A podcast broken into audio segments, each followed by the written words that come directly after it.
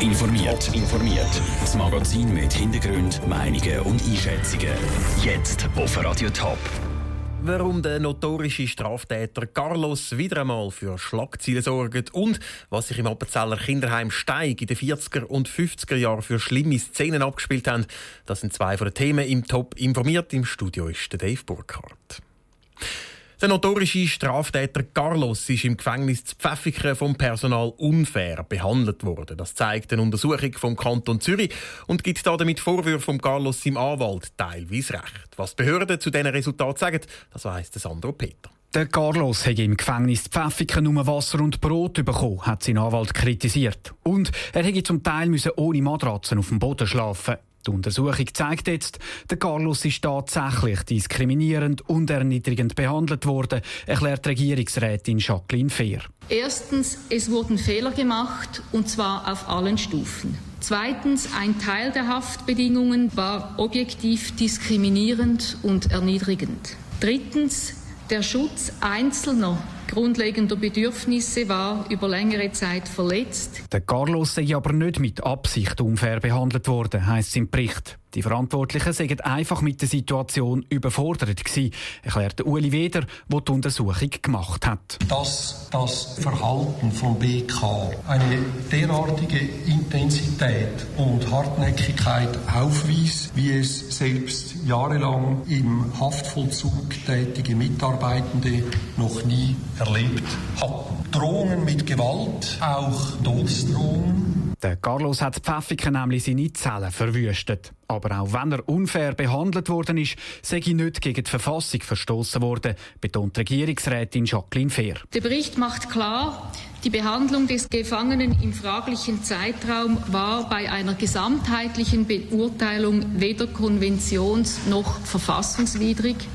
Es ist zu keinen strafrechtlich relevanten Handlungen gekommen. Die Behörden haben aus dem Fall auch schon Konsequenzen gezogen. Es gibt neue Sicherheitszellen im Kanton, die nicht verwüstet werden können. Und der Leiter vom Untersuchungsgefängnis Pfäffiken wird ersetzt. Der Beitrag von Sandro Peter. Der Straftäter mit dem Übernamen Carlos macht immer wieder Schlagzeilen. Nationale Bekanntheit hat er seit einer Fernsehreportage. Dort ist herausgekommen, dass er ein sogenanntes Sondersetting bekommen hat, das mehrere 10.000 Franken gekostet hat. Es könnten Szenen sein aus einem Horrorfilm. In einem Kinderheim werden Kinder von der Aufseherinnen verprügelt und psychisch demütigt. Weiter gibt es als Strafe Essensentzug oder Bettnässer wird der Kopf unter Wasser taucht.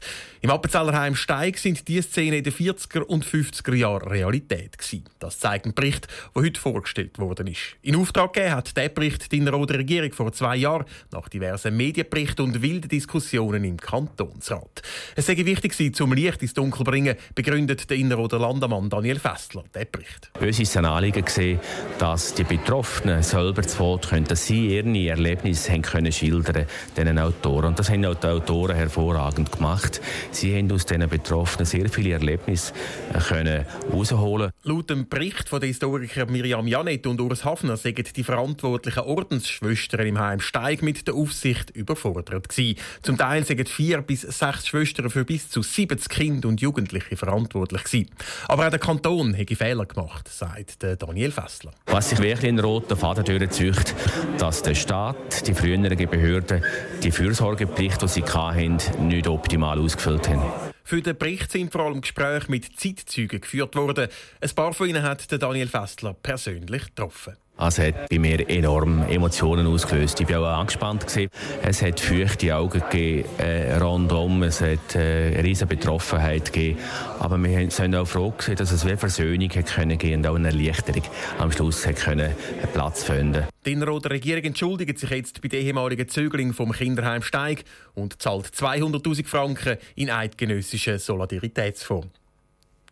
Am Wochenende haben 107.000 Musikbegeisterte ins Open Air St. Gallen gerockt. Der Anlass war aber prägt vom Regen und so ist Open Air St. Gallen zum Open Air Schlammgallen geworden. Trotzdem ziehen die Verantwortlichen eine positive Bilanz. Andrea Nützli ist es seit der Doppel schauen, wie es einen Tag nach dem Open Air Wochenende dort aussieht. Im Sitterdobel ist man auch heute am besten mit Gummistiefeln unterwegs. Der Boden ist voller Schlamm und Dreck. Es hat einen Haufen Leute auf dem Gelände, und zwar die, die alles abbauen und zusammenräumen. Die Verantwortlichen schauen trotz Regen auf ein gutes Wochenende zurück. Einer davon ist der Bauchef vom St. Galler Open Air, der Mika Frey. Zufrieden bin ich sehr gut. Wir haben so gut gebaut, also nachher, wir haben 2019 zu tun gehabt, also auch unsere Pike haben fast keine Einsätze gehabt, von dem her war es sehr gut gewesen, obwohl es nass war. Das Ergebnis ist jetzt halt leider heute Morgen oder heute gibt es nicht so schön, weil es halt ein bisschen brünlicher ist als auch schon, aber das kommt auch gut. Vor mir steht jetzt Herr Stadler, er ist Finanzchef vom Open Air St. Gallen. Wie zufrieden sind Sie mit dem Wochenende jetzt? Mit ein bisschen schöner Wetter wären wir natürlich noch glücklicher. Äh, es war wirklich fast ein, bisschen ein Hammer. Gewesen. Es war bis ans Festival her ein traumhaftes Wetter. Gewesen. Und heute nach dem Festival auch schon wieder traumhaftes Wetter. Aber gerade über unsere Festivaltage hat es einfach nur geregnet. Das sieht nicht so schlimm aus mit den Abfallbergen. Was macht das Open Air St. Gallen, dass es nicht so viel Abfall gibt? Das sind zwei Sachen. Wir haben äh, seit einigen Jahren bereits Pfand auf Getränkegebinde, wo wir rausgehen, also Becher und PET-Fläschchen. Bei den Zelt machen wir eine Zeltplakette, wo man für jedes Zelt, das man mit reinnimmt, muss ein Pfand zahlen. Ähm, da sind 89 Prozent der Zelte, die mit reingenommen worden sind, wieder mit rausgenommen worden. Und da, macht es eben aus, dass dann das Gelände sauberer aussieht, als man sich das vielleicht von früheren Zeiten her gewöhnt ist. Bis in zwei Wochen sollte alles fix fertig aufgeräumt sein und je nach Regen sollte auch die Wiese bis in einem Monat wieder grün sein. Andrea Nützli direkt aus dem Sitter Doppels. 42. Open Air St. Gallen startet dann am 28. Juni 2018. Top informiert, auch als Podcast. Mehr Informationen gibt's auf toponline.ch.